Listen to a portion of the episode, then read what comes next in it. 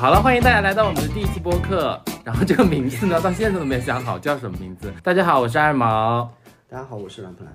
哈哈，我们今天这一期主题呢是要聊我们的三十岁。首先欢迎一下，嗯，我们的兰兰正式进入三十岁这个门槛。谢谢，点根烟。嗯，因为他的这个三十岁吧，我觉得过得还挺兵荒马乱的。就是虽然没有做什么特别重大的一些，比如说像。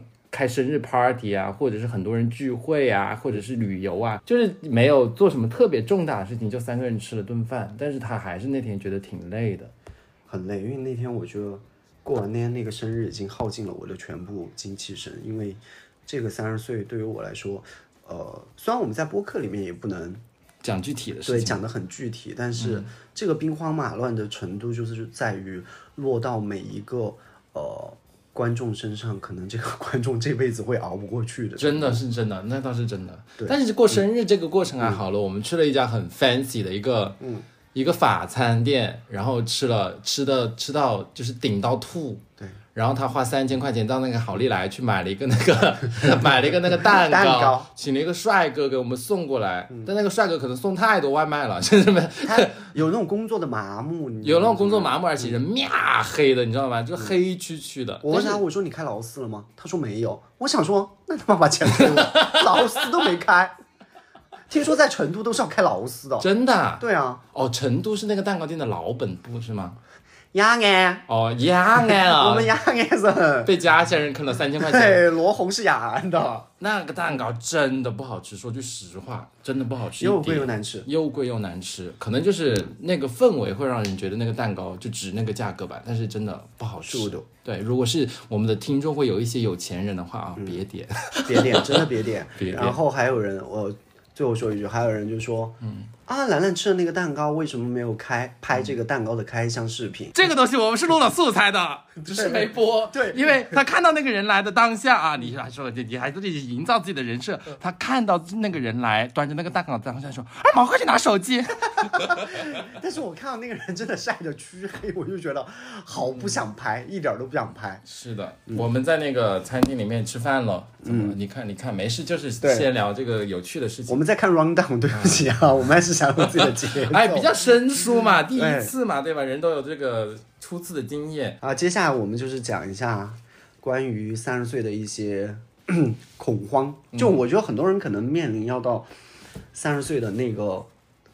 当门，当门，当门是什么东西啊？那个要跨过那个坎的时候，其实或多或少都会有一些恐慌。因为我觉得大家对三十岁这个东西吧，都有一些既定的概念。就比如说像我小时候，那我小时候其实我小学五年级的时候就开始想自杀了。嗯。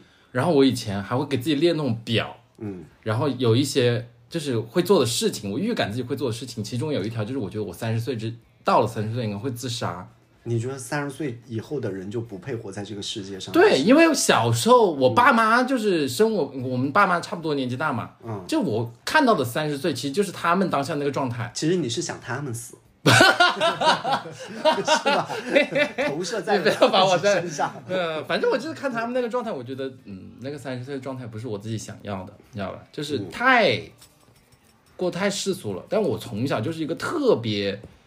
特别奇怪的人，嗯我不是一个那种他们眼中的那种特别可爱、可爱啊、乖啊，就是他们那些亲戚对我下定义。但我从小就知道我是个特别特别奇怪的，所以我在之前我都会很害怕我自己的三十岁的到来。但是你去年过三十岁的时候，过完那一刻你是什么样的感觉？或者说？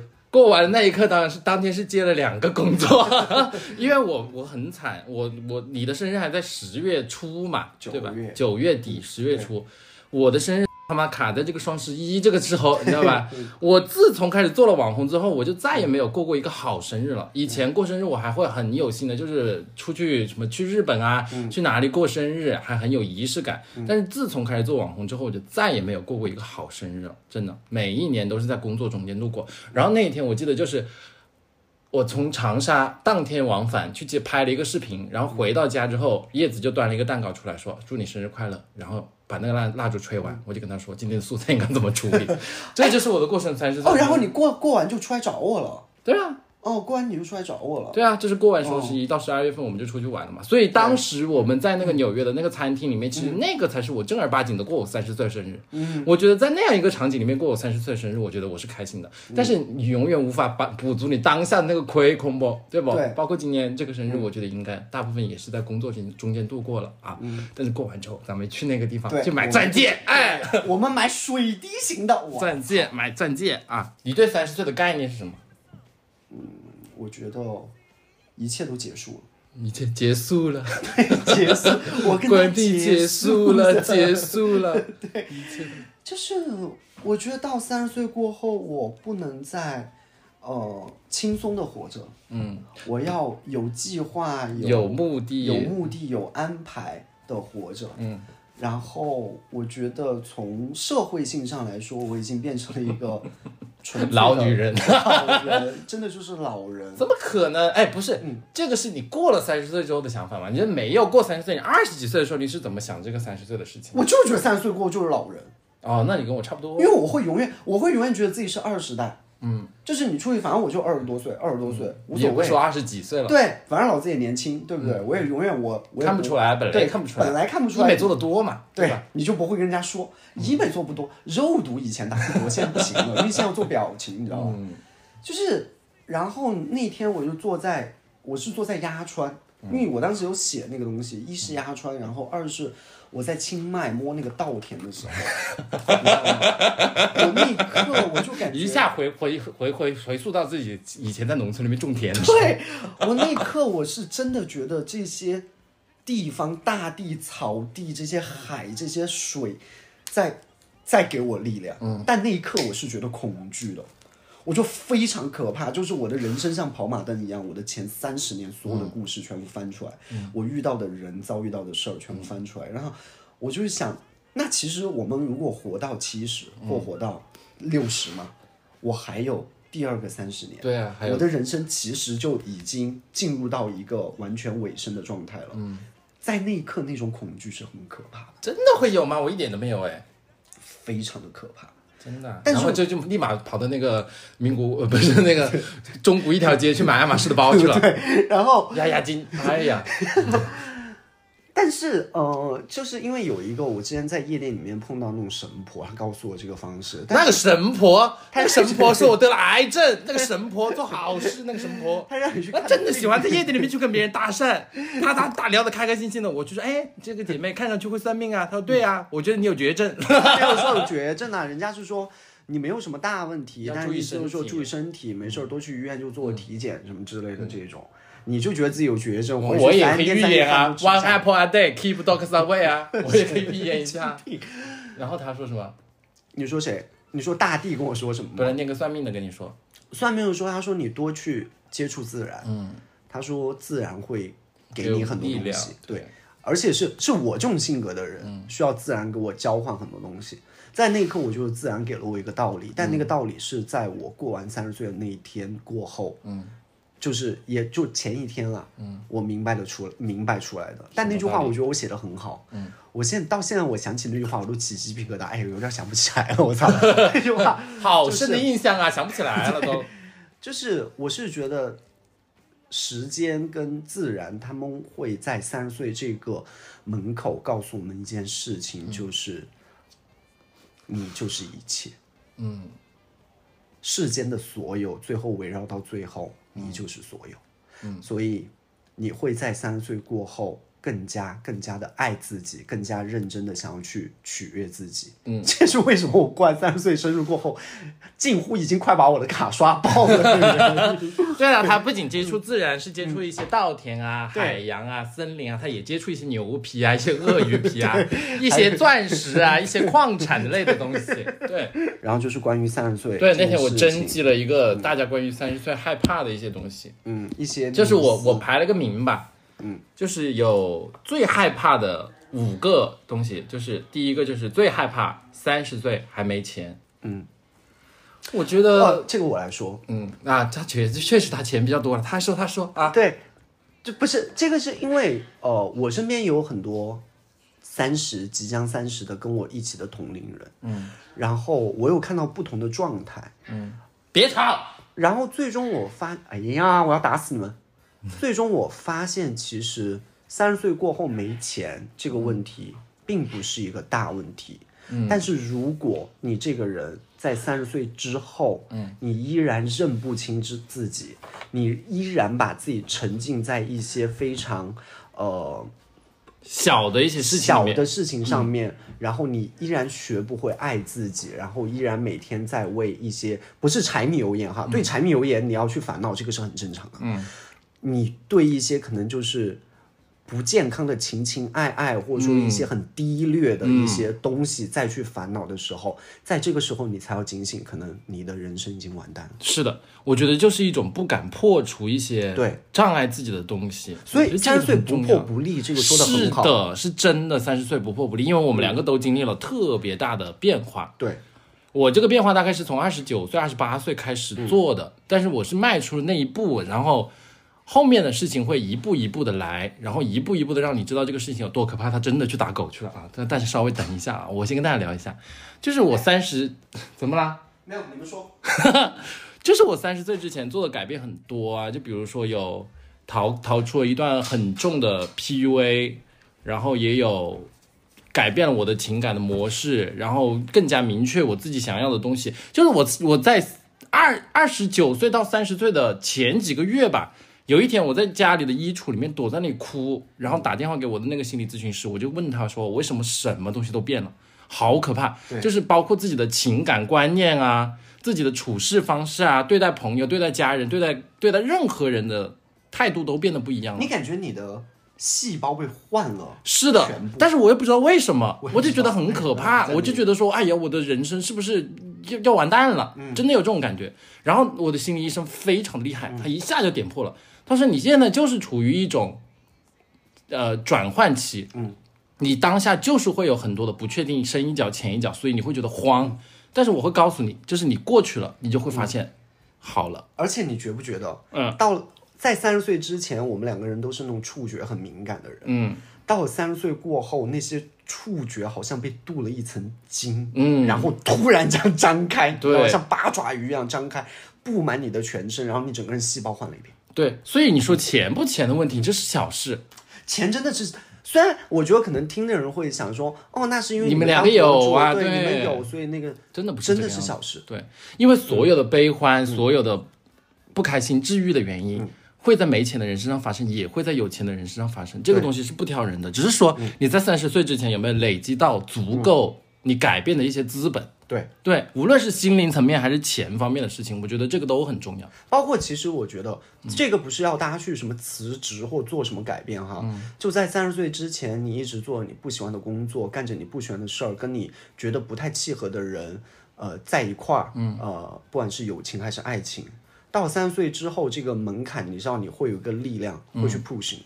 如果这个力量 push 你，你觉得你可以挣脱这一切，挣脱这一切过后，你可能会过过得更惨。嗯，有一段时间，对，就是那一段时间，对。但是挣脱这件事情本身，本身就是把你会抬高到一个更好的平台上，是的。所以其实三十岁你要有去挣脱和放手，以及最后一次改变自己的勇气。虽然大家会讲说啊，那我四十岁或者说我五十岁我去改变也来得及，但是确实在我们中国现这样的一个。社社会环境下面，三十岁确实是一个大家会觉得很明确的一个门槛，而且三十岁精力体力都还在线。对，如果你到那个时候去，我会觉得有一点点晚了。对，三十岁其实就是我觉得最后那个时刻了。对，我们再去冲一下，蹦一下。是，所以我觉得大家完全不用去担心有钱或没钱，因为其实有时候我也会在想，哦，我也我我小时候。也穷过，嗯，或者说就是那时候，那时候我们小时候都穷，对，因为你花爸妈的钱，你总不可能说你像现在花自己的钱一样那么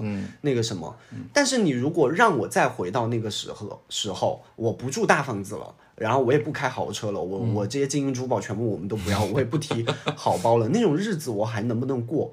我觉得我一样能过，只是一个可能我需要去习惯它的一个过程。但是我觉得我能把它过得比我以前更想更好。是对，这个才是重点。就不关于有钱没钱这个问题，这是一个很肤浅的一个指标。对，但更重要的是你人生有没有发生改变。对，第二个呢，就是说害怕朋友都成家了，没人和我傻玩了啊啊！傻玩，我觉得是最最最蠢的、最蠢的一个东西。对，真的，嗯，就包括我们今天晚上也在聊，就关于朋友这个事情嘛。嗯，哎，就是关于怎么说呢？就是你如果像刚刚我们聊的那个话题，你通过三十岁这个关卡，你升维了之后，你会突然一下发现身边的很多朋友其实是不适合你的。对，嗯，就好像我跟呃，哎呦，差点讲反名了。就好像我跟二毛，我们两个虽然我们两个见面不多，然后其实我们有时候对一些事情有分歧，嗯，但是呃，就好像这种东西，就好像挂在那儿的一个打的很。很死的一个攀岩的钩子一样，每到某个时刻，然后我需要他或他需要我的时候，我们互相会告诉对方一些东西，然后我们又会继续往上去走。在某个时刻，你就会觉得说啊，我以前也有过很长的感情，或者说很长的一些友情，这种友情到底赋予了我什么东西？其实没有细想的。对，其实你后面想，它只是陪伴。对，至于他的健康与否，或者说他。能给你提供，其实情绪价值，我觉得这个话我们都不多说了。对，就是他能不能给你一个嗯锚点，嗯，让你有继续走下去的勇气。就譬如说二毛跟我比起来，他是一个呃物欲没那么强的人，嗯，然后朋友很多的人，对，然后朋友很多的人，然后我我跟他比起来，我就是物欲很强，但是我这个人其实很难相处，我这个人很难相处，所以其实我们并不是在找我们相互的一些平衡点。而是我在从他的生活里面去吸取一些我觉得好的东西，他在从我的生活里面去挨一些世俗的东西。是是，这个就是我们两个的相处关系，真的。包括呃，另外有一个朋友，因为他今天不在，我们就不说他名字。他之前也是给了我一些。很好的想法，虽然我觉得他那种很很小确幸的想法，嗯，他跟我讲，你为什么老是老是要买贵的东西？嗯，你为什么就不去看看那种可能一美刀的信封，或者说两美刀的什么什么东西？这种东西它虽然很杂，但是它能让你在那一秒很舒服。后面我学会了，所以其实你们也好，或者说那个朋友也好，其实是。真的给了我很多新的东西，我觉得这个是我三十岁过后，我觉得这样的人生里面我需要有的，我们共同去进步，或者说我们都是完整的人，这样去相处的一些关系，而不是说他结不结婚，我觉得结不结婚没事儿。像我有个呃员工。就是他也是结婚了，你知道吗？他孩子都已经四五岁了，嗯，他依然就有时候也在说一些就是很刺激的，让我觉得说这是一个妈妈会讲出来的话吗？嗯嗯，他也沉溺于婚姻当中，但是他也知道说我大概是一个什么样的状况，我觉得无所谓结不结婚或怎么样，而是你身边的人有没有完全的超脱出来。对啊，而且包括就是稳定关系这个东西，很多人会。很想说我要结婚，或者是我要有一个稳定的归宿，一个稳定的依靠。还是刚刚那句话，如果你通过了这个升维的考试之后，你会觉得没有什么重要的东西，没有什么比你自己更重要，没有什么东西比你自己给你自己安全感更重更更加重要。对，而且，呃，有些时候我觉得这种稳定的依靠是来源于你真正的认识到自己了过后。嗯，你说这一路上可能我。真的碰到了一个，那不叫志同道合，嗯，而是我要怎么去解释这个东西呢？不是捆绑在一起，是相互相相对两个人都比较独立，但是就也像我们两个的关系一样，只是说加入了情感的联系，加入了一些肉肉体的东西，然后两个人可以变得很好。我觉得这个是对的，这种也是很舒服。因为像我，嗯，三十岁之前的感情，我说句实话，嗯，蛮小浓的。你是在影射谁？我没有在影射，对，就是真的跟你的想法有的时候蛮像的，就是想，哎呀，两个人在一起长长久久的就好了。嗯，但是我现在根本就不追追求什么长长久久啊，一个人要是跟我在在一起太久了，然后又没有激情，很快的事情。对，就是在一起久了我会恐慌，而且这个人如果是不是一个呃个人色彩或者说呃内核很稳定的人的话，其实是。极其容易出现一些偏差的，让人生就就这种关系会让我觉得是浪费时间的。但是每一段关系，我觉得都不浪费时间了，都是一种体验。跟你可能前世对吧要还的债，两个人之间产生过羁绊，就会出现这个人嘛。那我觉得也 OK，只是说现在我的目标会更加的明确，就是我要找的人是什么样子的。如果达不到标的话，我就立马说拜拜。我不会像三十岁以前一样硬凑硬说我要有一个陪伴，我要有一个依靠。我去依靠别人没有了，我现在最依靠的东西就是我自己。对，嗯，很重要这一点。三点，第三个就是说害怕自己身体状态走下坡路，精神不充沛。哎呀，完全没有。你看你们兰姐跟得了甲亢一样的，真的得了甲亢一样的，每一天每一天 every day。真的，我告诉你们哈，我在。海外，譬如说我自己出去玩什么的，嗯，我整个人是完全是打仗的状态。我每天可以干很多事儿，能说的不能说的都很多，就是我可以把自己的时间排的满满当当，没有一分钟是浪费的。你要想，我们现在就是比以前更有更加有经济实力了啊！像以前我们还会坐地铁去逛这逛那，现在比如说去韩国，那就是包车司机 拉到每个点，然后进去买，充完买完之后把东西对着车上一丢，然后运回酒店，然后再去吃饭，再去喝酒，再去干嘛？因为我们俩那包车是司机是同一个，你知道吗？就所以其实像我去韩国剪头发，就是我的时间是精确到韩国因为没有那么死板，对，所以我的时间是精确到二十分钟以内。但在日本这种很死板的地方，我的时间就是精确到两分钟以内。嗯，我觉得不是三十岁意识到自己精力不充沛了，而是意识到说自己的精精力。不能再多分给别人。对，应该十分精准的、有挑选的给到别人。对，就像以前我很爱，也不是很爱了，就别人跟我抱怨一些生活上的事情，我会听，然后我会假假模假式的给点意见。但现在别人跟我抱怨，就那种特别不熟的人哈，就比如发长段说二毛你来帮我看一下这个感情关系，我会说宝贝，这个不是我的工作时间，也不是我的工作内容，我不想听。嗯，我就会立马这样跟他讲，立马把所有。丝毫分走我就是不重要的这些人要分走我精力，我是全部说 no。嗯，所有的时间就是留给我自己跟我在乎的人。就比如说，我愿意听你抱怨，嗯，愿意听电姐抱怨，愿意听小梁抱怨。但有的时候小梁抱怨的东西，我因为我抱怨的东西其实很命，你知道吗？很 不是，就是说你有你有挑选的，你要分给你的朋友，分给你的家人，分给你的分给你自己，因为量就那么多，对，就那么大，对，只是你意识到了这个问题，然后这种。还如果还用以前的这种模式的话，一扯散你，你就会觉得哦，好累，我是不是精力涣散？我是不是精力走下坡了？不是，而是你要意识到自己应该更有挑选的来选择你要付出精力的对象。对，所以其实你的精力并没有走下坡，而是你要把你的这个精力，你的生命的时间在提醒你要把精力放在你自己身上。是的，对。下一点就是说，害怕父母老去的速度比我想象的快。他们总得老呀，怎么死呀？是的，我觉得我这回回去看我爸妈吧，我妈妈已经有那种。有一种有一点老态出现了，但我妈只要化妆就精气神还可以，但是她在家不化妆嘛，就是还是会有一点点老，就是突然一下久不久回去抬头一看，哎，确实变老了，但是他们身体还行了，就我觉得就是只要健健康康就好。对，这种焦虑大可不必存在。对，没办法的事情。就是如果说父母是接受儿女的爱，接受的很坦然的话，嗯，你就像他给你爱一样，给他爱。嗯，对。但是如果像有的父母他是不接受爱，他接受钱，那你就像他给你钱一样，给他钱。那如果说，哎，呃，你生活上可能自己也自顾不暇，嗯，然后可能也没有过多钱给父母，那你就给他关心，嗯。其实很多东西都是可以补足的，就是你永远要把自己的一个呃 ending time 设置在我闭眼的那一天，我突然想起我早我十五年或早我二十年离去的父母，我有没有对不起他们？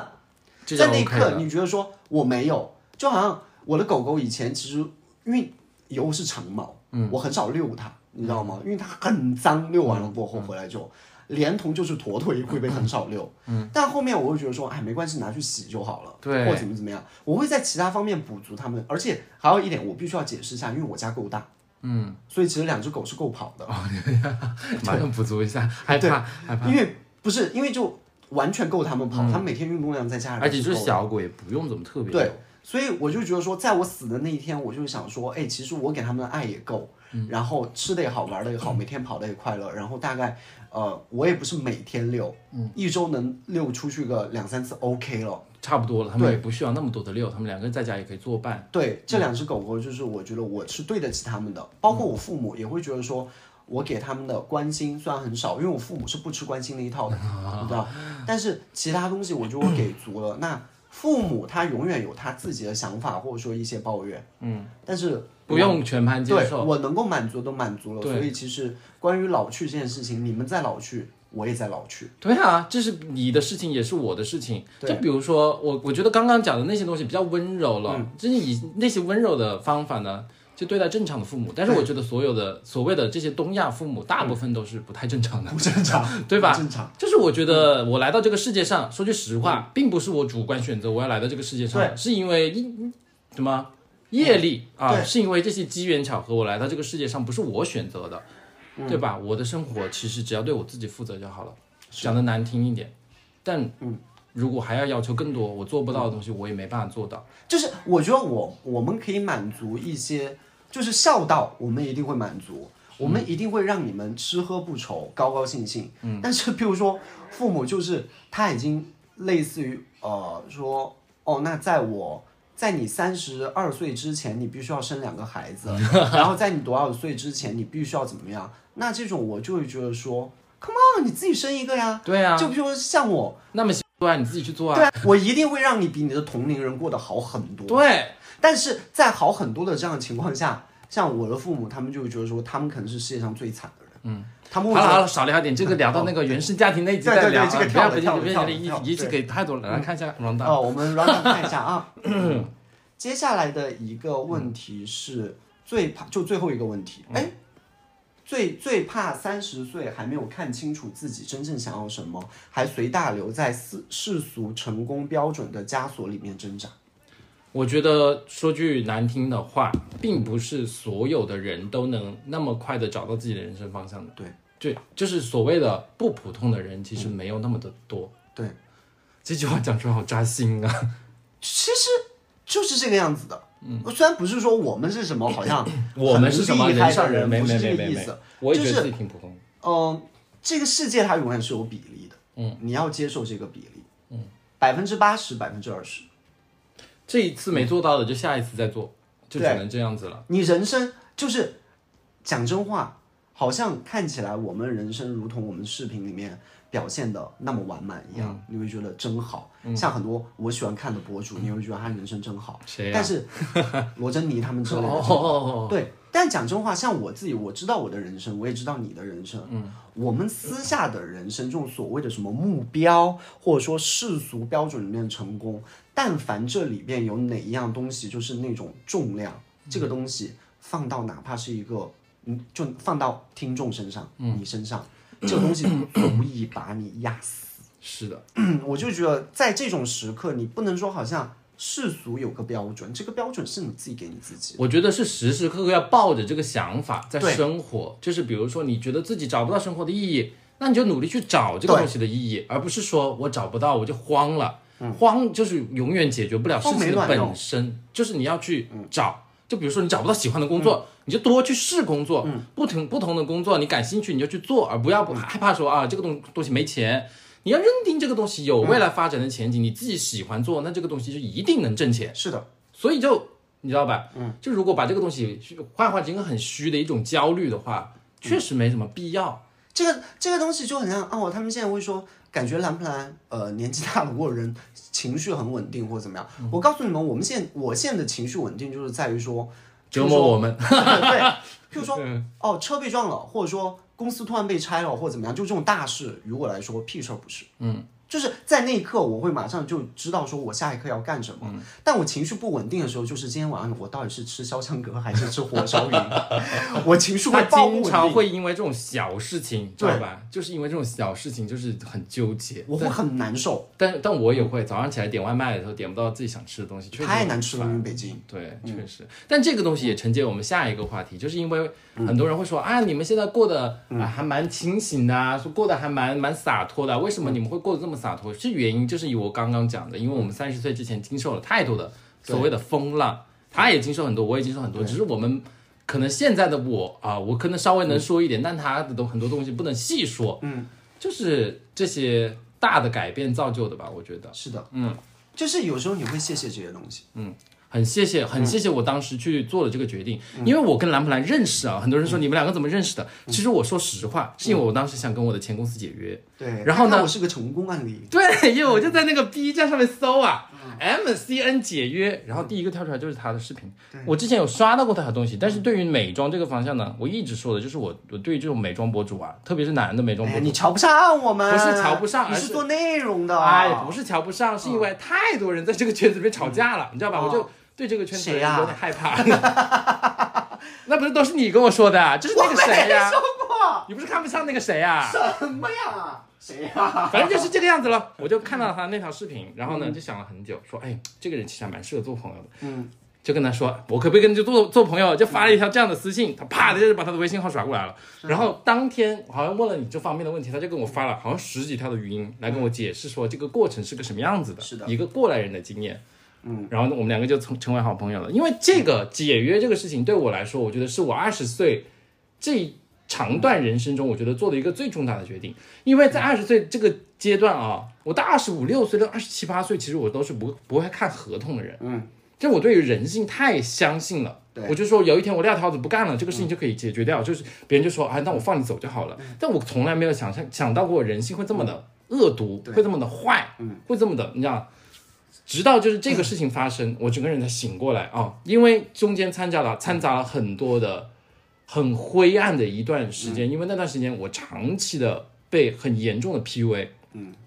然后我觉得我自己有这个勇气，能把我自己从这个泥潭里面拔出来，是一个很重要的决定。嗯嗯，有时候我觉得很像缘分。嗯，就老天爷安排我们两个在那个时候认识。虽然我不想去给这种东西过多的加一些东西，你知道吗？小时候很爱干这种事情，但是今天也干了。你知道，看着我那个不灵不灵的东西的时候，但是就是嗯，但这就是老天爷会给你一些努力的一些馈赠。是的，对，这个就是一个馈赠。像有时候我想要他们说，哦，我身边好有个朋友在北京也好，或者说哪一天我想去上海也好，但不管怎么样，我们都在这个世界的某一个角落，还有这样的一个人关注着你，还有这样的一个人陪伴着你，或者怎么样，其实就足够了。嗯，真的就足够了。然后你还要再去想，家庭还要两全，嗯，对不对？我收个尾嘛，对不对？爱情还要好，事业还他妈要成功，没那么多事。哎，我跟你讲，不可能。对，反正你觉得你觉得未来这些大问题很让你头疼，但是其实你最头疼的问题应该是你当下没有解决的这个大烦恼。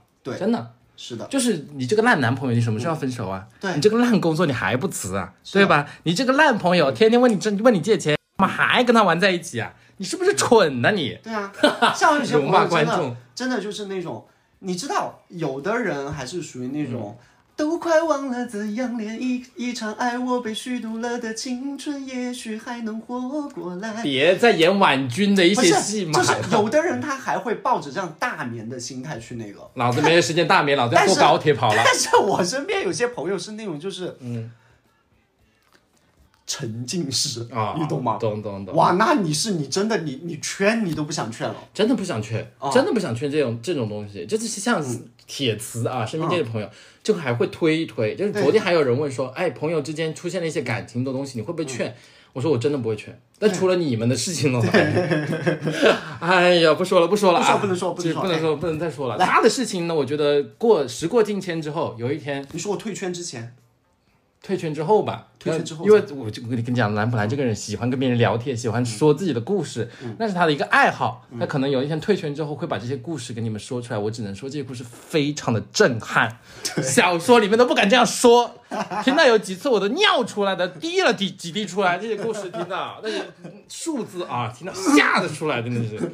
吓死了啊！你们等着他吧啊！所以其实我们真的不爱炒作。所以呢，你们要在蓝宝台的那个小购物车里面多买点东西，你让他多买点的那个佣金抽高一点啊。老养老，早点退休，他早点把这个东西播出来，对吧？你支持我嘞，我可以你说一点，我说一点，我在旁边说一点啊。你支持我的话，我就可以跟他绝交了。绝交了之后，我去爆他的料，对吧？我们开那种，就是你看过那个电影《狼狈》吗？没看过。就泽靠英龙华演的那个最后那一场那种发布会。嗯，可以，可以，可以，蛮好的。好，我们接下来，你这边拉主 key 的功能好差，像陈汉典。来，自己看一下下面 round。但我觉得现在就是，呃，我们可能是比较注重自己精神层面的一些人啊。嗯。但是其实很多大家就像刚刚说的，就是被世界这样推着走的。就因为现在很多，比如说我们现在做的平台，视频平台也不一样了。现在是做抖音嘛，跟之前的微博、跟之前的 B 站有很大的不一样了。可能就是。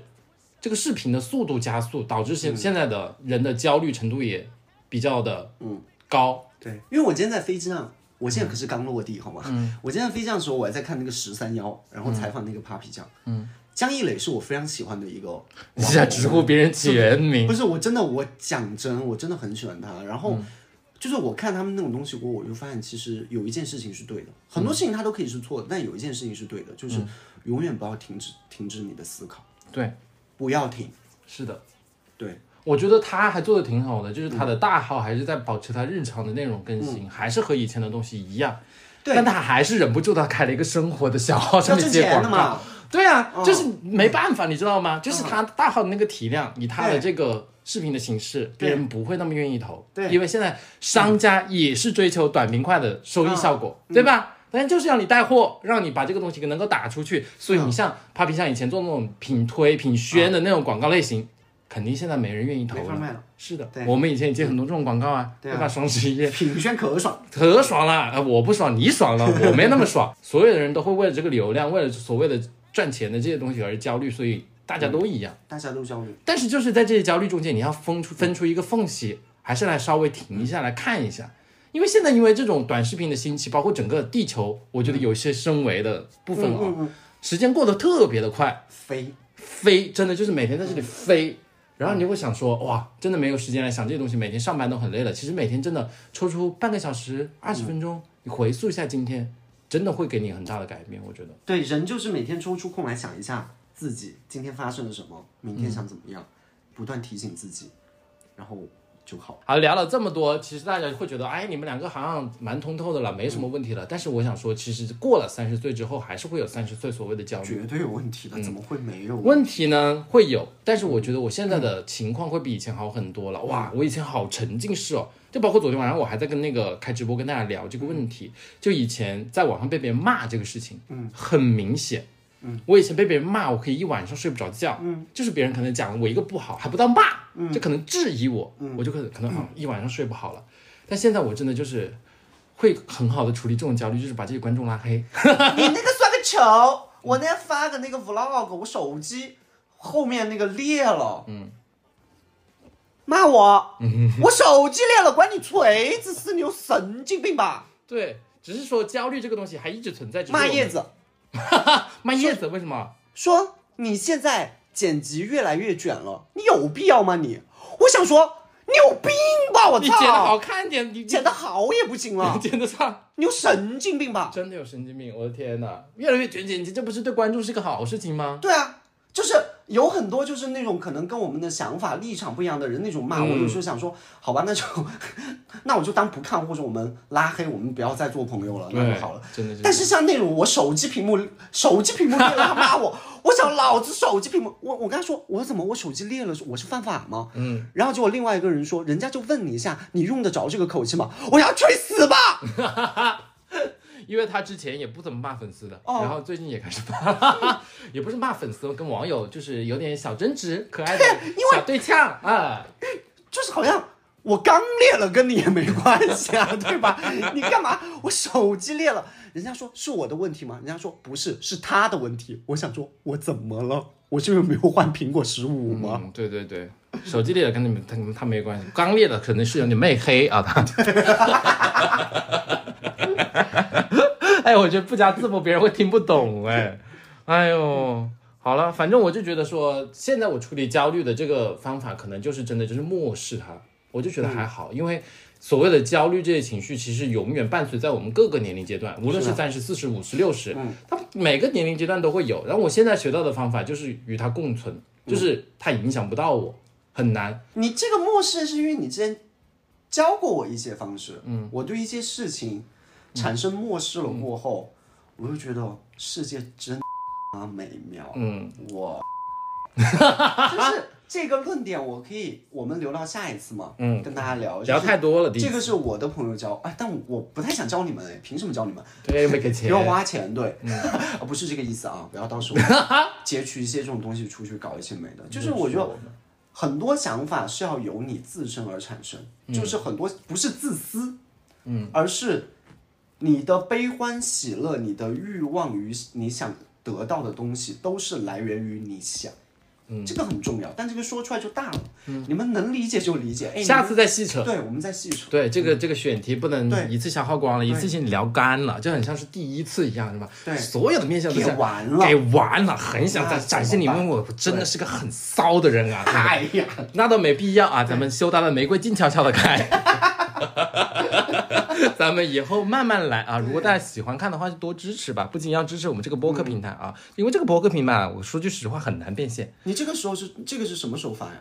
我先剪嘛，先看嘛，就是很难变现的这个平台嘞，就是确实广告不会多，也不会很有钱，但是就是我可能有广告，有广告，现在很多地方也有广告，那但但是我觉得播客那个广告的钱，我们两个可能都看不上，哦，你知道吧？但是我就觉得说，你要真支持的话，你去抖音下单，抖音上支持啊，这个咱们这边就是闲聊天，好吧？好了，那今天最后这个时刻呢，我们分别用三个词来形容一下自己的三十岁吧。我真的很讨厌做这种题，但是我觉得，哎，这个流程还是必须走。三个词。想一下吧，三，你们也可以想一下，如果有过了三十岁的人，可以把这个想法打在评论区。为什么一定是词儿啊？不能是一句话？可以啊，可以，你想怎么说，你可以用一声呻吟来结束。就比如说我的三十岁啊，我的三十岁就是形容我的三十岁就是当下的感受了，还没到三十岁过完嘛。嗯，我就是一切，嗯，就是超体里面。最后的那句话，嗯，你就是一切，我就是一切，嗯，对。那我也来一句吧，嗯，姐就是女王，对，这个就是我们三十岁的概念啦，对，就是世间万世间万物都是我的玩物啊，这是上次送给你的，那天送给我的，我这是你的，是吧？妈。好啦，今天我们这个第一期播客就这样。我觉得这个内容真的很好哎，听到是你们的福气了，好吧？赶紧下跪对那个北方磕三个头，因为我们都住在北京，你知道吗？真的是一期很好的内容啊，大家消化一下，做下笔记，好吧？也给我们点 report 啊。你让那个叶子给他们配点乐啊。这个是我姐哦，你自己啊？对，我亲亲自下手。配点轻音乐啊，配点轻音乐。噔噔噔噔噔噔噔噔噔噔噔噔噔噔噔。拜拜。好，拜拜，下次见。